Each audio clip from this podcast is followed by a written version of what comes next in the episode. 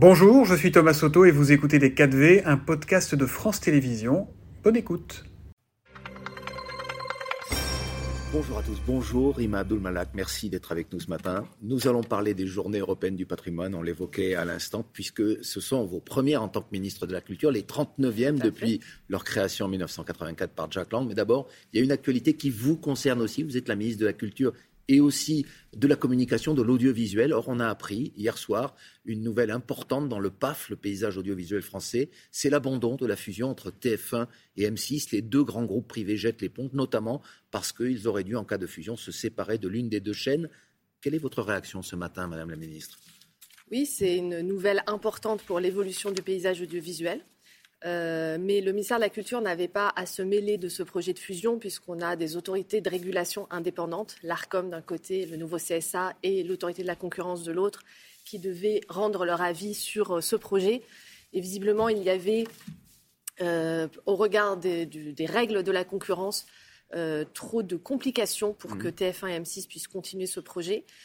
Maintenant, le vrai sujet, au fond, à la fois pour l'audiovisuel public et l'audiovisuel privé, c'est comment exister et être fort, conquérir de nouveaux publics, notamment les jeunes, face à des plateformes américaines qui, elles, sont en train de monter en puissance.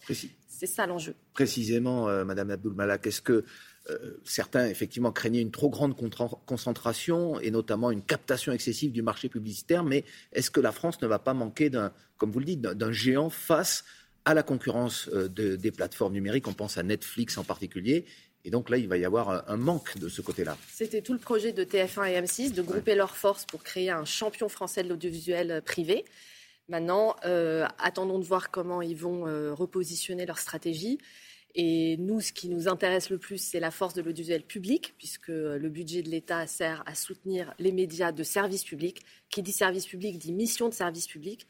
Donc euh, voilà, on est en ce moment en pleine discussion sur l'avenir de l'audiovisuel public. Précisément, vous n'ignorez pas qu'il y a de l'inquiétude dans notre maison, à Radio France, dans l'audiovisuel public, face à la suppression de la redevance qui a été votée par les députés cette année. Elle était dans le programme d'Emmanuel Macron. Euh, quelle, garantie finalement vous apportez pour la pérennisation euh, du financement du service public?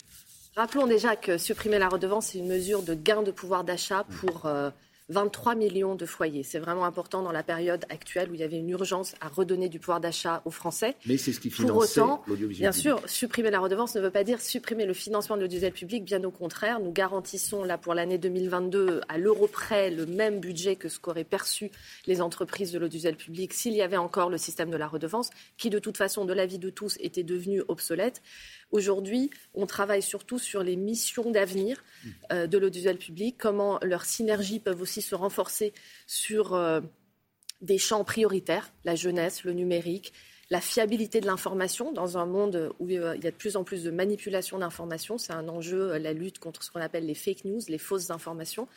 Donc euh, l'audiovisuel est très engagé là-dessus, public comme privé. Ça va faire partie de nos, enjeux euh, des prochaines semaines. Mais vous le savez, pour faire de l'information, pour faire de la fiction, de la production, il faut de l'argent. France Télévisions a fait beaucoup d'économies euh, depuis 7 ans, 150 millions d'euros. Euh, a aussi fait des compressions de personnel. 900 personnes ont quitté l'entreprise depuis, depuis 7 ans. Est-ce qu'il va falloir continuer à faire des, des économies? Est-ce que c'est le message que l'État transmet notamment à France Télévisions? Dans les années précédentes, en tout cas, à chaque fois qu'il a été possible de chercher des marges d'économie pour renforcer le service public, pas pour l'affaiblir, puisque les audiences n'ont jamais été aussi hautes, le documentaire, les émissions d'enquête, la fiction n'a jamais été aussi forte, ça a été fait.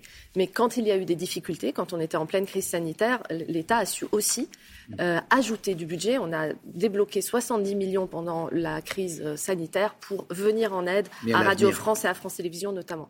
À l'avenir, nous avons une discussion budgétaire à avoir, mais qui doit découler d'une discussion sur les objectifs, sur la feuille de route, sur la stratégie d'avenir de l'audiovisuel public. Ce qu'on appelle, nous, dans notre jargon, un contrat d'objectifs et de moyens. Mais l'idée générale n'est pas de baisser les ressources, c'est plutôt de les augmenter, de les garder euh, au même niveau? Oui, c'est l'idée générale de les garder au même niveau. Oui. On vous a bien entendu.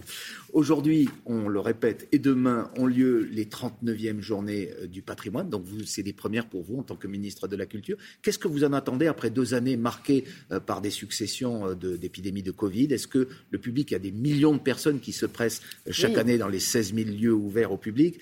Est-ce que cette année, il y aura encore plus de monde? J'espère. C'est un des événements culturels les plus populaires en France. On a 16 euh, 000 sites et monuments qui sont ouverts, soit gratuitement, soit à des tarifs très très réduits.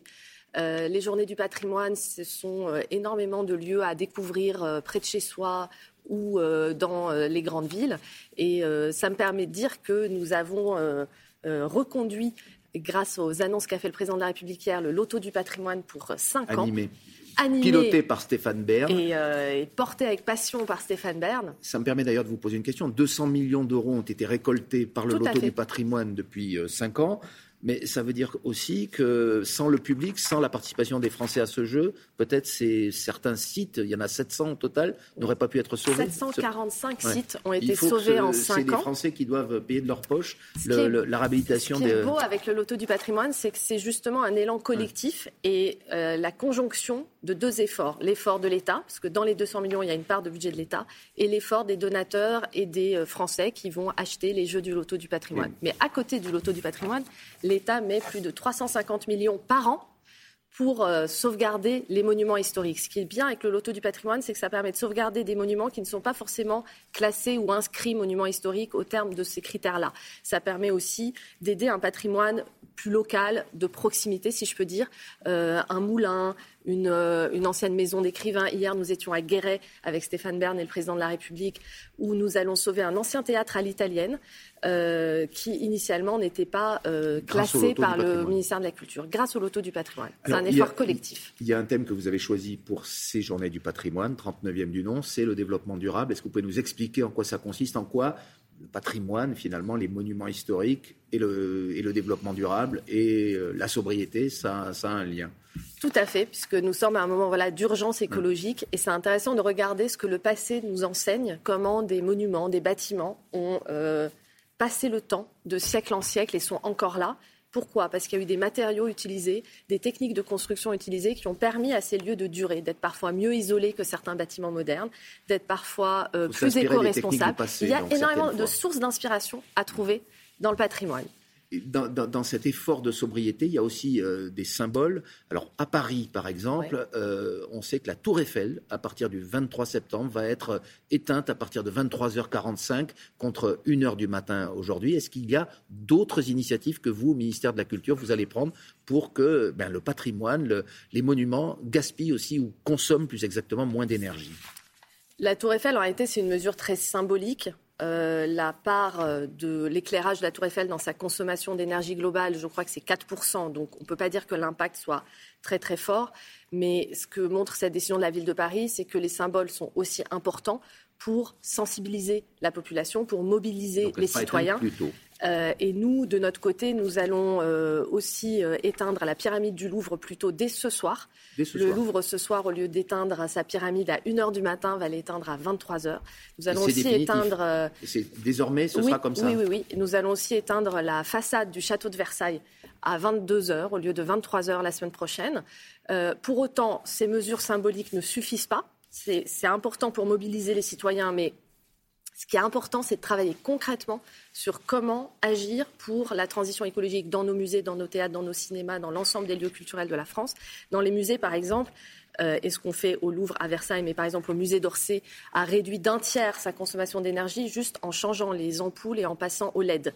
On essaye de le faire dans l'ensemble des musées, changer euh, euh, les, chaudières, euh, les remplacer par des pompes à chaleur, etc. Mais même si ce sont des symboles, Tour Eiffel, le Louvre, vous nous l'annoncez ce matin, et le château de Versailles, qui vont éteindre leur lumière plus tôt, est-ce que c'est un exemple que vous voulez donner aussi aux collectivités locales, à l'ensemble finalement des décideurs?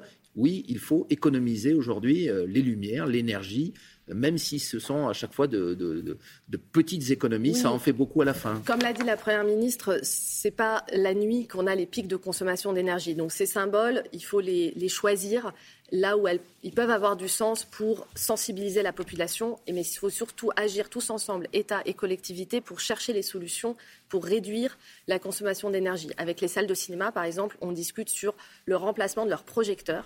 S'ils passent au projecteur laser, ils peuvent diviser par 7 leur consommation d'énergie. C'est à la fois écologique et moins cher. Donc on travaille avec eux sur ça. Alors il y a quelque chose qui n'est pas moins cher, c'est votre budget, puisqu'il a augmenté. Euh, c'était une promesse d'Emmanuel Macron auprès duquel vous avez travaillé, faut le rappeler, pendant de longues années avant de devenir ministre de la Culture. 4, millions, 4 milliards, pardon, 83 millions d'euros en 2022 contre 3 milliards 800 millions. Ça veut dire que la période où le, le budget du ministère de la Culture baissait plutôt et, révolu. On est revenu aux années de, Jack Lang, donc le, créateur de, ces journées du patrimoine. C'est difficile de comparer les années 80 où il n'y avait pas Internet, il n'y avait pas la révolution numérique et, les, années 2020 et, au-delà. En tout cas, euh, le budget du ministère de la Culture n'a jamais dépassé les 4 milliards et il l'a dépassé là en 2022. 4 milliards hors audiovisuel public puisque c'est à peu près autant, euh, plus ou moins, pour l'audiovisuel public. Euh, pendant la campagne, le président de la République a pris un engagement très clair. Il a dit que le budget de la culture ne baisserait pas. Donc voilà un engagement sur lequel on peut tabler pour les années qui viennent. Eh bien, c'est entendu ce matin. Merci beaucoup, Rima Malak, ministre de la Culture. Et c'est la suite de Télématin. C'était Les 4V, un podcast de France Télévisions. S'il vous a plu, n'hésitez surtout pas à vous abonner. Vous pouvez également retrouver tous les replays en vidéo sur France.tv.